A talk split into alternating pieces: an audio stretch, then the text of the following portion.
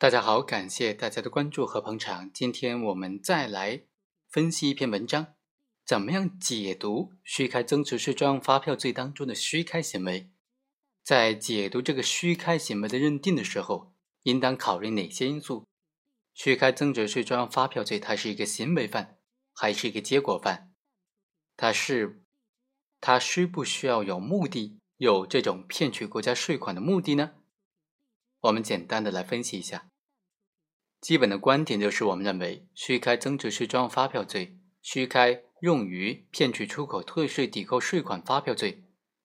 在主观方面都要求要有骗取税款的主观目的。如果没有这个目的呢，就不能够认定为刑法当中的虚开行为了。首先呢，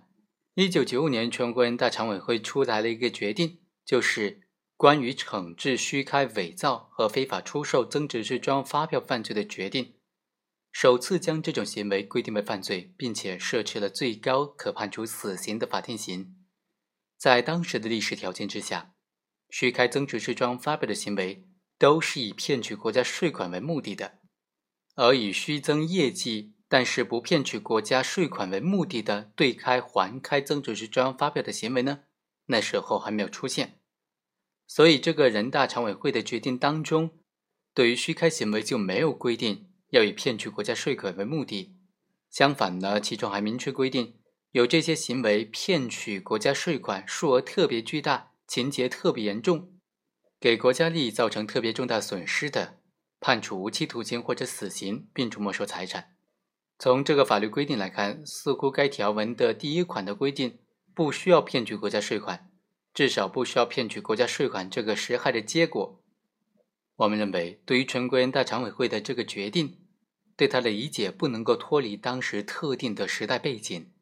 在增值税专用发票制度刚刚设立的时候，虚开增值税专用发票无疑就是为了骗取国家税款，除此之外没有其他的目的。另外，从法条的文义解释来看，不能简单的认为本罪当然是行为犯的结论。刑法第二百零五条关于虚开增值税专用发票罪的罪状表述，采取了简单罪状的表述方式。虚开增值税专用发票或者虚开用于骗取出口退税抵扣税款的其他发票，就构成犯罪，判处三年以下有期徒刑。这样的规定呢，仅仅简单表述了本罪的客观方面特征。对于本罪的主观方面呢？包括是否要求必须要有这种骗取税款的目的，从法条当中是不能够得出结论的。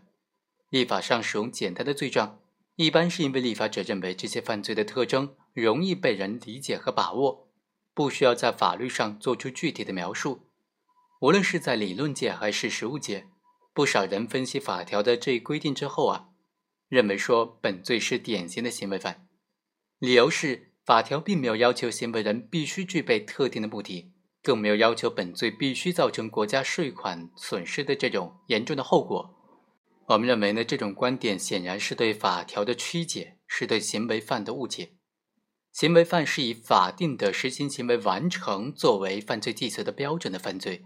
在犯罪的分类上，它和结果犯是相对应的。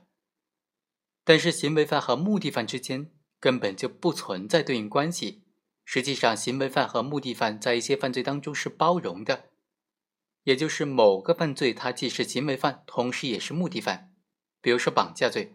只要行为人以暴力、胁迫等等手段绑架了人质，即便他勒索财物的目的没有能够得逞，也是构成犯罪既遂的。对于简单罪状的解读啊，不能够仅仅根据法条的字面含义来理解。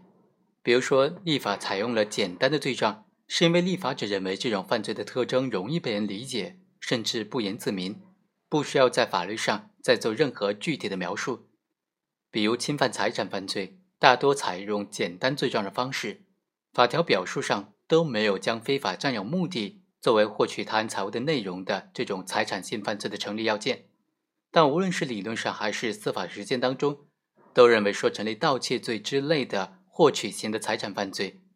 行为人主观上都要有非法占有的目的，所以不能够从刑法第二百零五条的罪状表述当中当然的得出本罪不要求行为人主观上具有骗取国家税款目的的结论。另外，从实质正义的角度来分析啊，不区分行为人目的将会导致处理结果的不公正。既然在实践当中虚开增值税专用发票罪，这个行为既可以是以骗取国家税款为目的的行为，也可以是不以骗取国家税款为目的的行为，而且两者的社会危害性相差比较大。如果不加区分，都按照同样的定罪量刑的标准来追究行为人的刑事责任，显然是有失公允的吧？在这个问题上呢，最高院的态度一贯都是非常明确的。二零零一年，最高院在答复福建省高院的一个案件当中呢。就明确说，这个案件被告单位不以抵扣税款为目的，而是为了显示公司的实力，以达到和外商谈判当中处于有利地位而虚开增值税专用发票。最高院就答复认为，这个公司的行为不构成犯罪。所以啊，虚开增值税专用发票罪当中，虚开和日常生活当中的虚开是不一样的，必须要从实质意义上对它进行解读。必须要有通过虚开增值税发票来骗取国家税款的目的。好，以上就是本期的全部内容，我们下期再会。